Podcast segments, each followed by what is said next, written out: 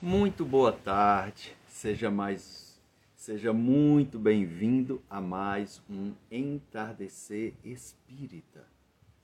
Eu sou Aníbal Buquerque e você está no Entre Nós. É um prazer recebê-lo na tarde de hoje.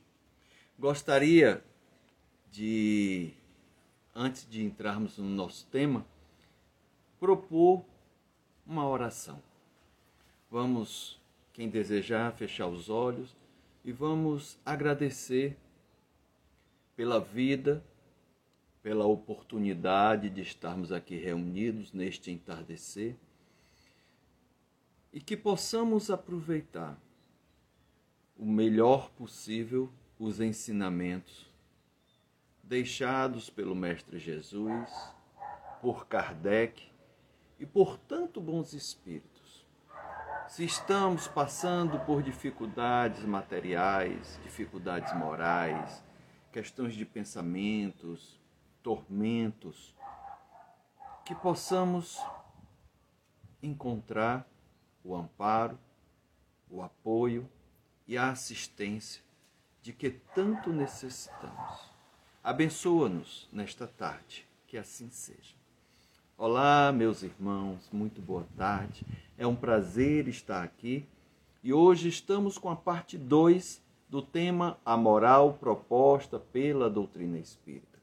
A sua participação, a sua interação é importante também, então só deixar algum comentário que a gente faz a leitura, porque o conteúdo, embora seja visto pelos que estão ao vivo, mas como nós deixamos depois guardado, gravado, tanto no Instagram como no YouTube em Aníbal Albuquerque, bem como no Spotify, no Entre Nós com Aníbal Albuquerque, é, as perguntas deixadas ou os comentários feitos não ficam registrados a legenda. Então a gente repete a pergunta ou comentário feito e se for uma pergunta a gente procura, se tiver ao nosso alcance, responder.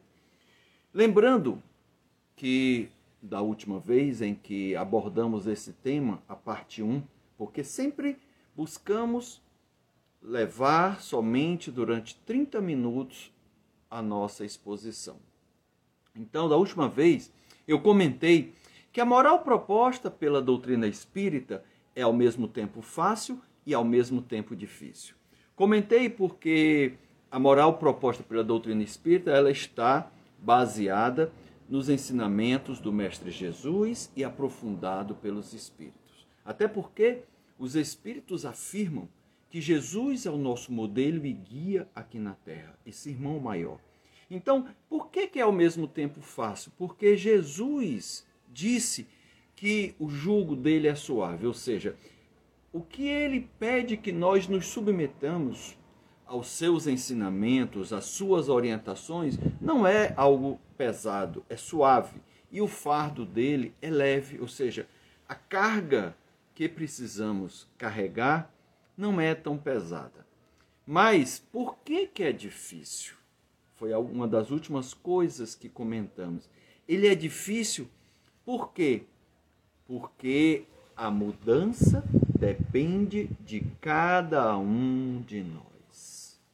E é com esse aspecto que terminamos na semana passada que daremos continuidade na parte 2. E para começar, eu gostaria de trazer uma classificação que Kardec nos apresenta na obra O Livro dos Espíritos. Está lá no finalzinho, lá na conclusão, onde ele percebeu, pela sua experiência, pela sua prática, e por orientação dos espíritos, que nós podemos classificar os espíritas em três grandes categorias.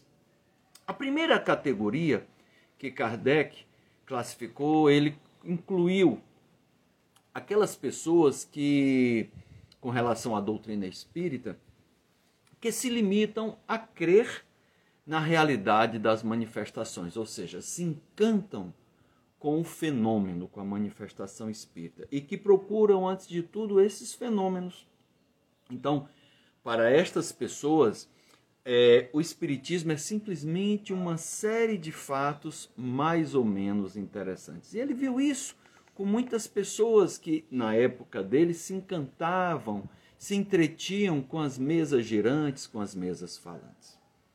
Ele chamou, classificou como uma segunda categoria aqueles que veem na vida outra coisa além dos fatos, ou seja, além do fenômeno. Até compreende o alcance filosófico dos ensinamentos dos espíritos.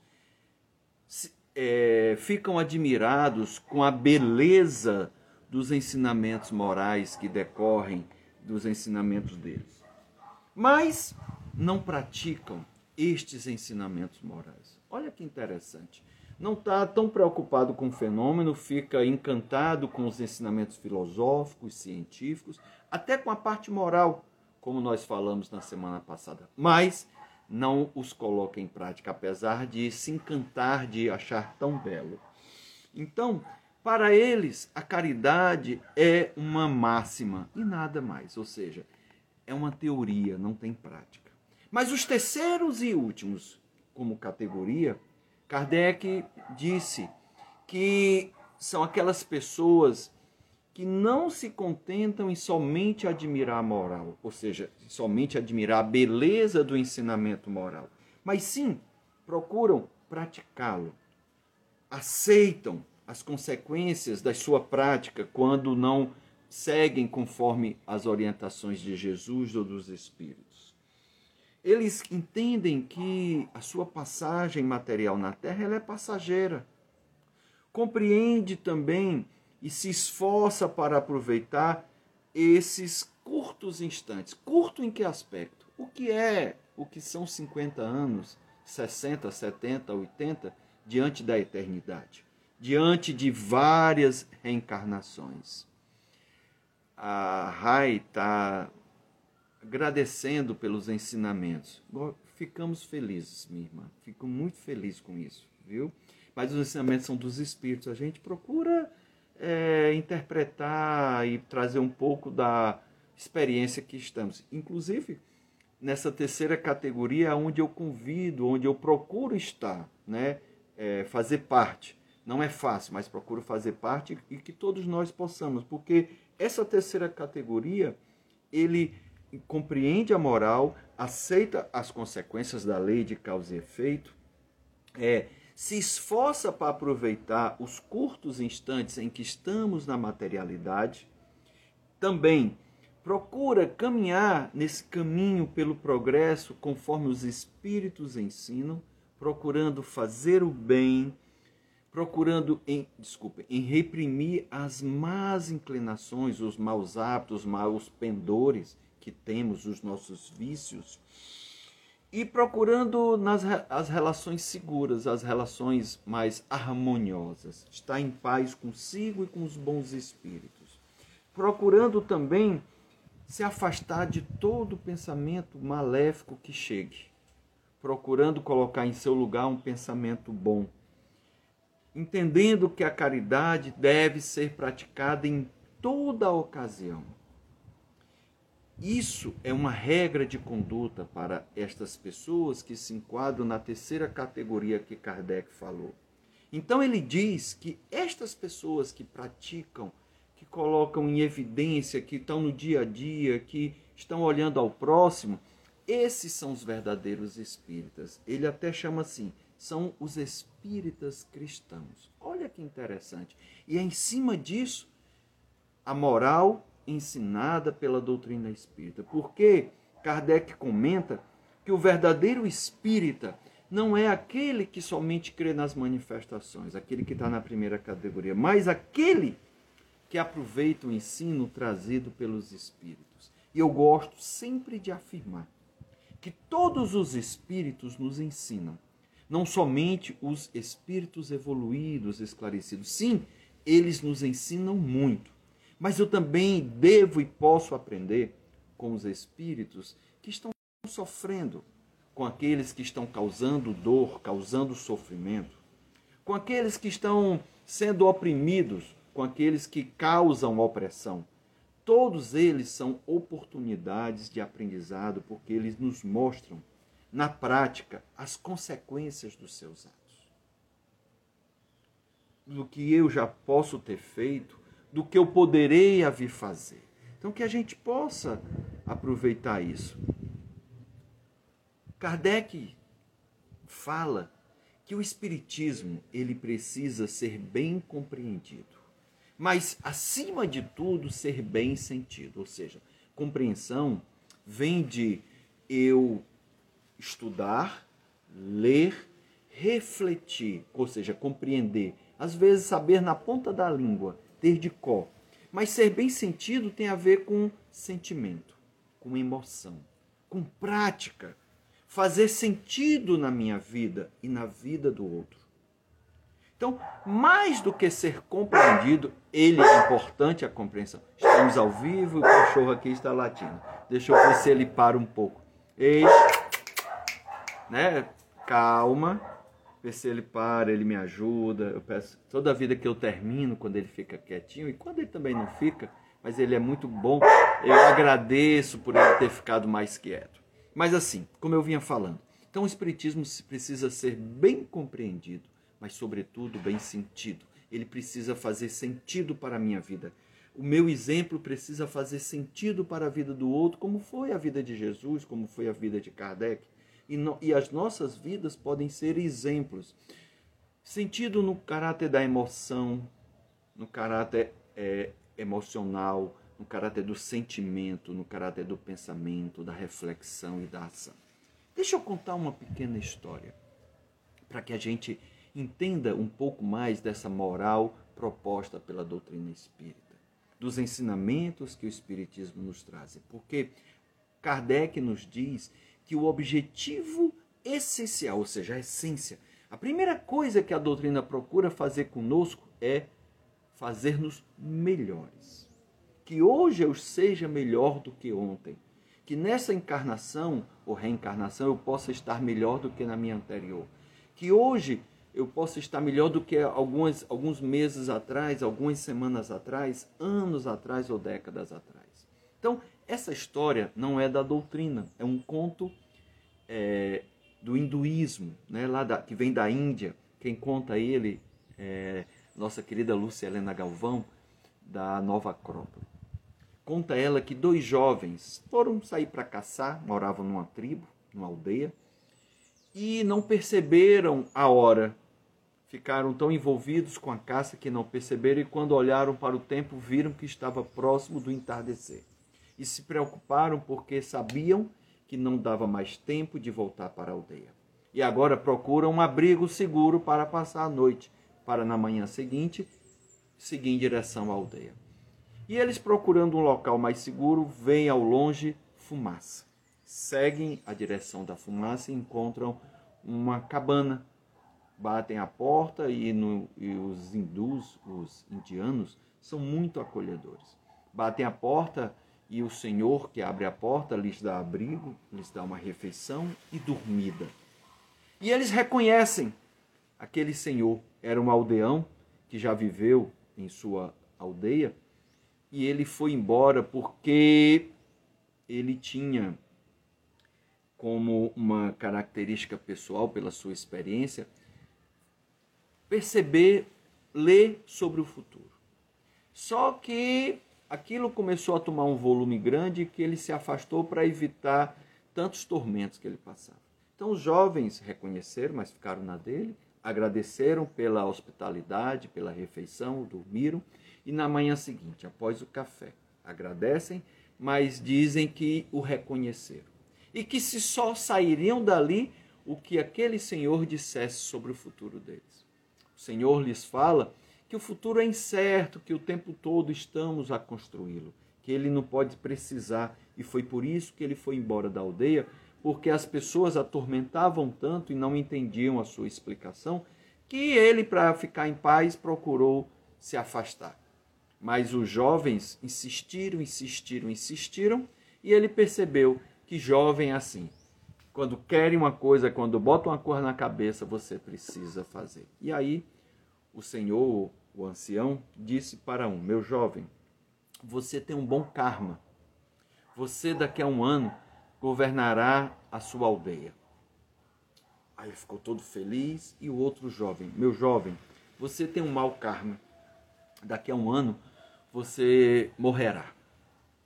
E aí os dois saíram, um muito feliz, o outro muito abalado.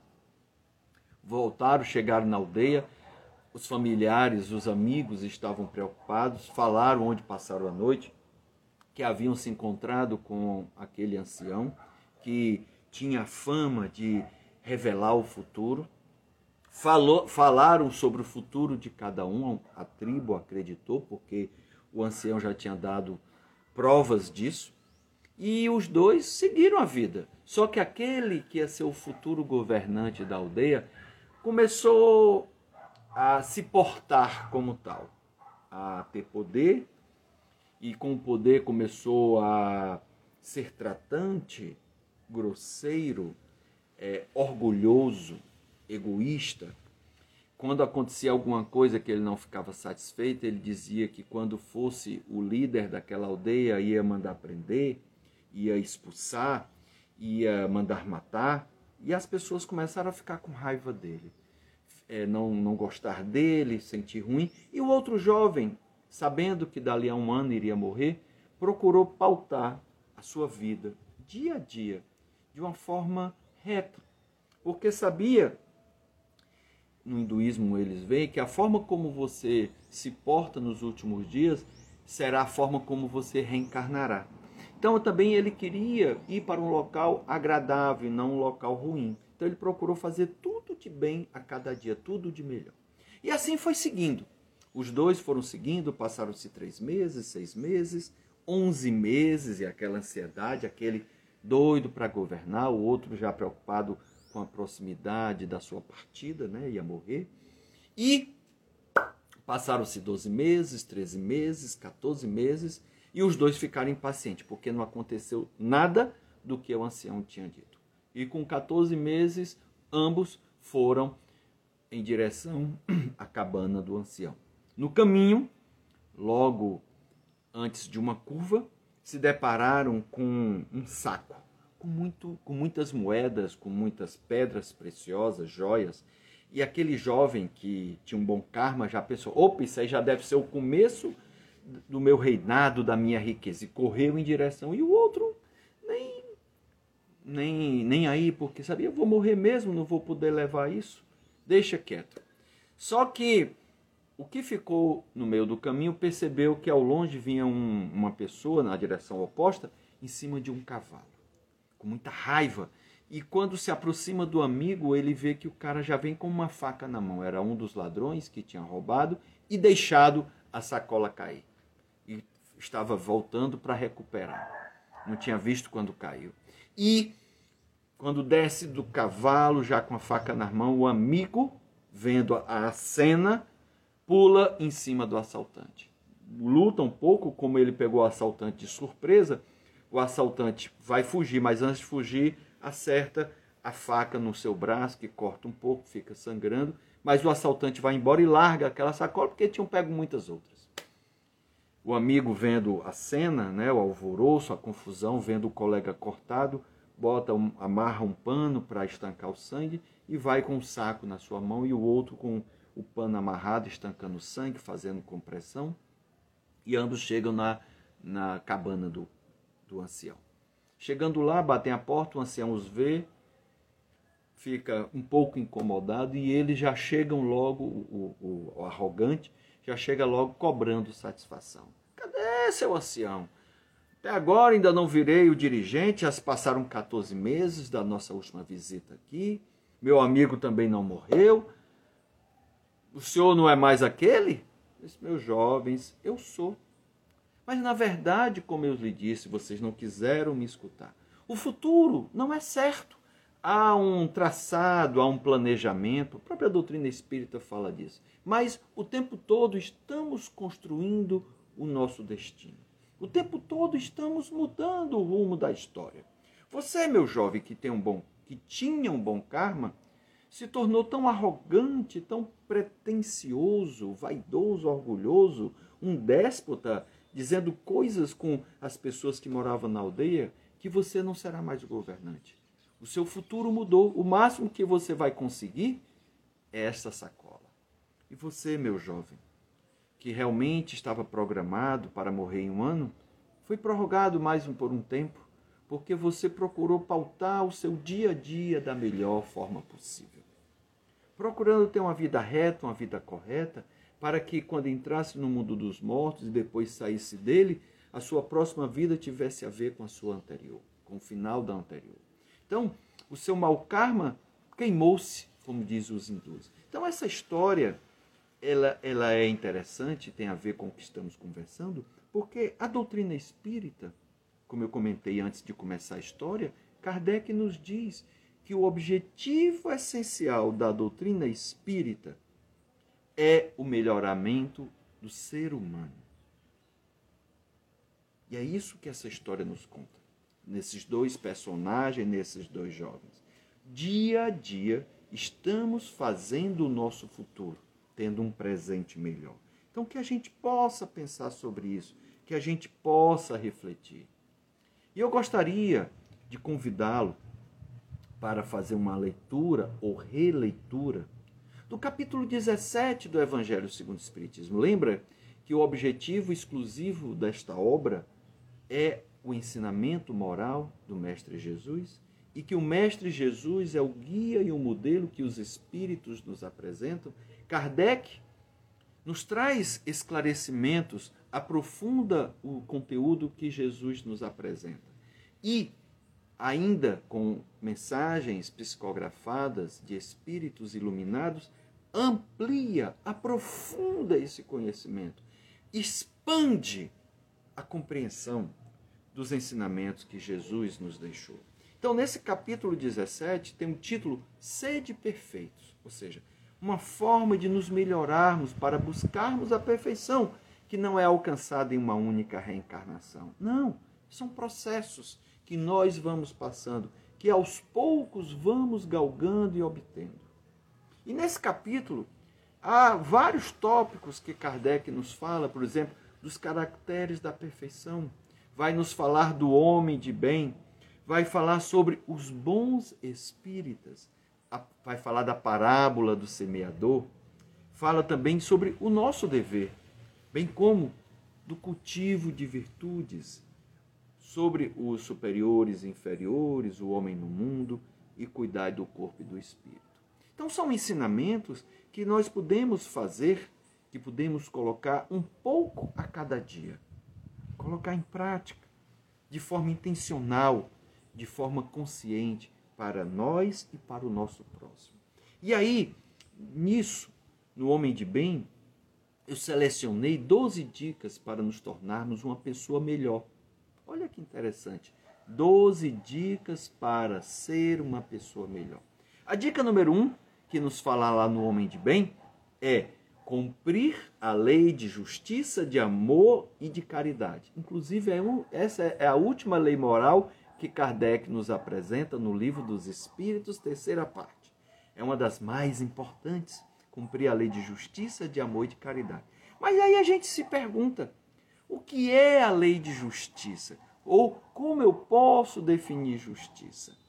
Então, a justiça é justamente em a gente respeitar o direito do outro.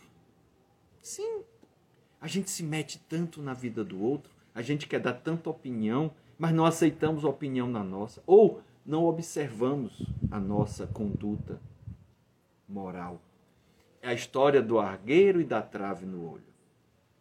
Eu consigo ver coisas mínimas no outro, o argueiro, mas não consigo perceber a trave, a coisa tão grande que está em mim que eu não enxergo, ou que está nos meus entes queridos. Então, justiça tem a ver com respeitar o direito dos outros. Por isso que Jesus quando perguntam-lhe onde estão reunidas todas as leis e os profetas, ele diz: ama o Pai acima de tudo, com todo o teu amor, com toda a tua devoção, com todo o teu carinho, com toda a tua atenção, com todo o teu fervor. Mas ama o teu próximo, como você gostaria, ama a si mesmo. Então aí estão reunidas todas as leis e os profetas, ou seja, o respeito ao próximo. Mas ele fala de justiça, Caridade. O que é caridade? Olha que interessante o conceito que os Espíritos nos trazem no livro dos Espíritos. Caridade é benevolência para com todos, ou seja, ser bondoso para com todos. Indulgência para as imperfeições dos outros, até porque eu também quero que tenham indulgência com as minhas imperfeições, porque eu não sou perfeito. E o perdão das ofensas, porque quando eu fico ofendido, quando eu não perdoo, o primeiro a se machucar sou eu. Os jovens têm eh, essa pergunta, essa resposta, é a questão 866 do Livro dos Espíritos. Eles chamam de BIP 866, a forma de decorar os jovens, né, Tia Pati? É BIP, benevolência, indulgência e perdão. 866 porque é o número da questão. Outra dica que nós possamos, né, para melhorarmos, sermos uma pessoa melhor, depositar a fé em Deus. Acredite. Acredite que dias melhores virão que é possível o amparo, o apoio, a assistência. Às vezes, os problemas que passamos têm origem em nossas escolhas. Às vezes, mesmo que não tenham origem agora, mas podem ser coisas do passado. São ensinamentos aos quais eu preciso aprender. Então eu preciso depositar fé em Deus. E quando eu coloco essa fé nele, a terceira dica, eu passo a ter fé no futuro.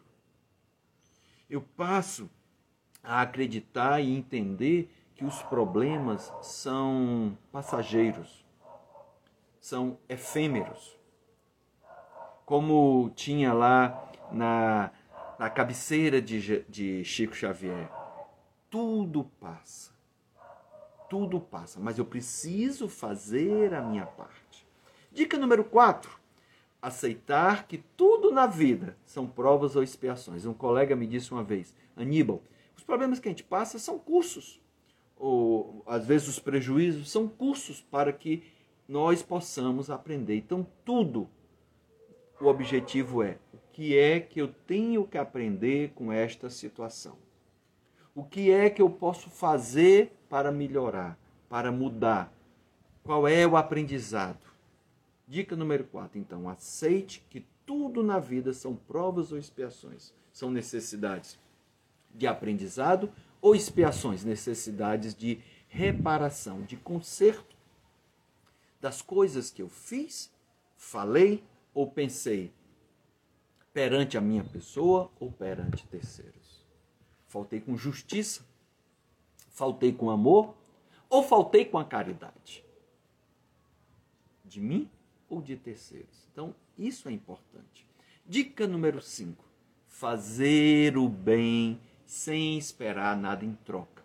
Se você vai a uma instituição fazer caridade e chegando lá você se depara com uma pessoa que lhe dá uma patada, que é grosseira, que é agressiva, e você diz assim, ou então você pensa assim: nunca mais eu venho aqui, Ave Maria, eu fui mal recebido, eu fui maltratado, Deus me livre.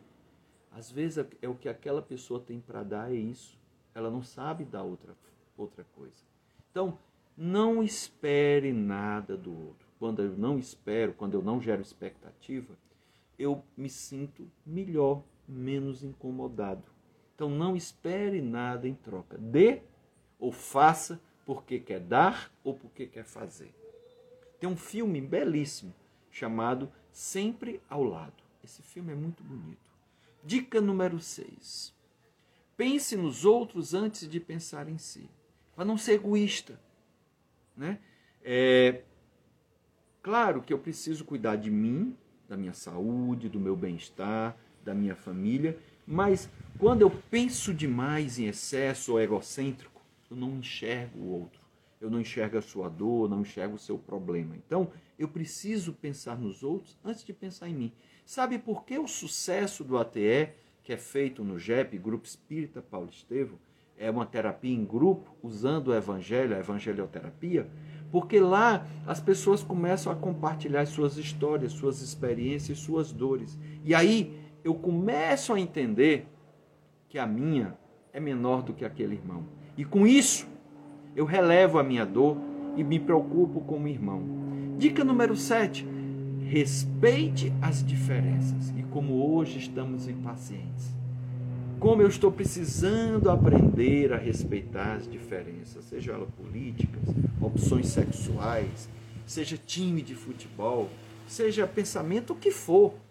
Eu preciso aprender a respeitar as diferenças, porque elas crescem, elas nos ajudam a agregar. querendo fazer ou até não querendo. Não importa. Que eu possa construir mais sinergias. Dica número 8.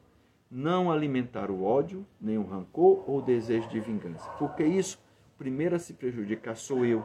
Até não consigo nem atingir a quem eu queria me vingar. Eu sou o primeiro. E é isso que a gente vê nas reuniões de desobsessão. Dica número 9. Ser compreensivo com as fraquezas dos outros. Porque eu também tenho. Então, se eu quero que tenham benevolência com as minhas falhas, sejam indulgentes com as minhas imperfeições, ou perdoe as minhas ofensas, eu preciso perdoar dos outros. Não é isso que nos ensina Jesus no Pai Nosso? Perdoai as nossas ofensas, assim como nós temos perdoado as ofensas dos outros. Então, que eu possa ser compreensivo com as fraquezas dos outros, porque eu também tenho as minhas. Eu já tive mais, eu ainda não me desvencilhei das minhas. Dica número 10.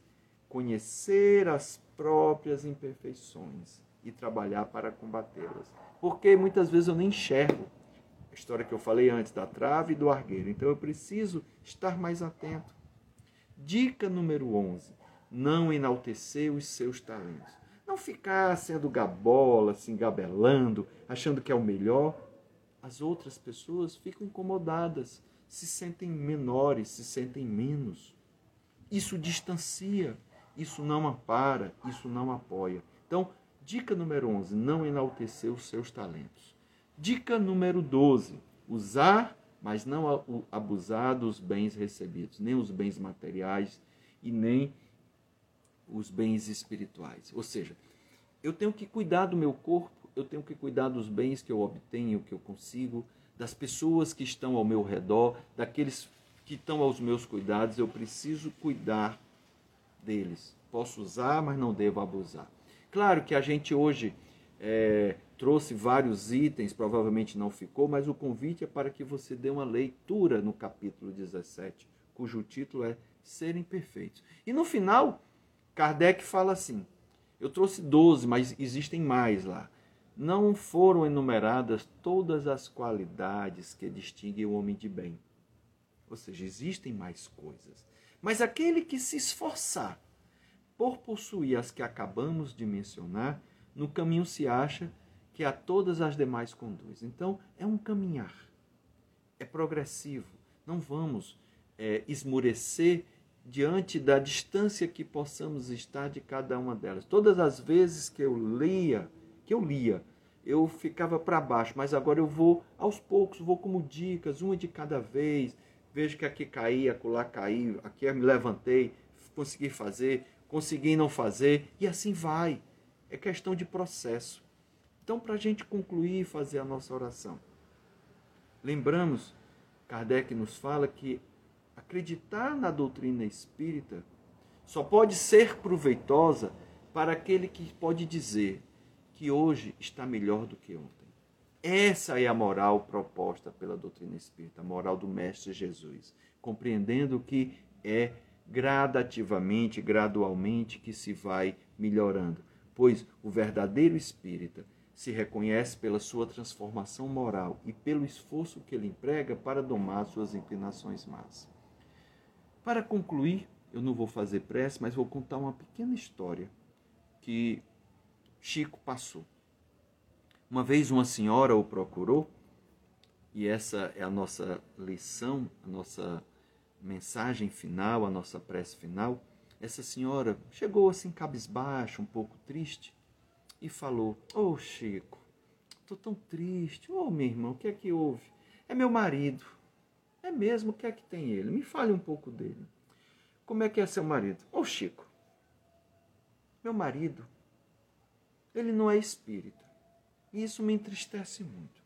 Mas me per... aí Chico, já percebendo a história e consegue captar também a essência do marido, pergunta assim: me diga uma coisa. Como é o seu marido com você? Ah, Chico, ele é um bom marido. Ele me respeita, ele é atencioso, ele é generoso, educado, gentil. É... E o seu marido com seus filhos? Ah, meu marido é um bom pai os meus filhos gostam muito dele, se espelham muito nele, pedem orientação. Como é seu marido na família? Ah, é aquele parente, aquele filho, aquele irmão que todos gostam, que todos respeitam, que todos consultam, ele sempre tem uma boa palavra. Quando precisam de ajuda, procuram ele, por ele. E como é que ele é no trabalho? Ah, os, os amigos, os colegas gostam muito dele, os chefes também gostam, respeitam. É, sempre que tem alguma coisa nova, pede, pede a opinião dele, pede a ajuda dele. Como ele é assim nas, com os vizinhos, na sociedade, ah, maravilhoso, é uma pessoa bem sociável, é uma pessoa que é, as pessoas gostam de estar em sua companhia. Ele toma frente de várias ações, ajudando muitas pessoas. Pois é, minha filha. Você chegou dizendo aqui que seu marido é um homem bom, mas não era espírito. Mas deixa eu lhe dizer uma coisa. Minha filha, esse homem, seu marido, com tantas virtudes, com tantas qualidades, com uma conduta moral tão boa, ele não precisa do espiritismo, não. Ele já é um homem de bem. Fique tranquila. Você tem um ótimo marido, um ótimo pai, um ótimo filho, um ótimo parente, um ótimo funcionário, um, ótimo vizinho. Então, às vezes a gente acha que só se fizer parte da nossa crença ou fé é que a pessoa se salva, é que a pessoa é boa e às vezes não enxergamos as virtudes, a conduta moral do próximo. Então, o que a doutrina procura, a doutrina espírita procura trazer para a gente, meus irmãos, como o ensino moral, é que nós possamos cada dia mais colocar em prática essas virtudes, essas práticas morais que Jesus nos falou, da humildade, da generosidade, da bondade, do respeito a si e ao próximo, só isso. Com isso eu me despeço.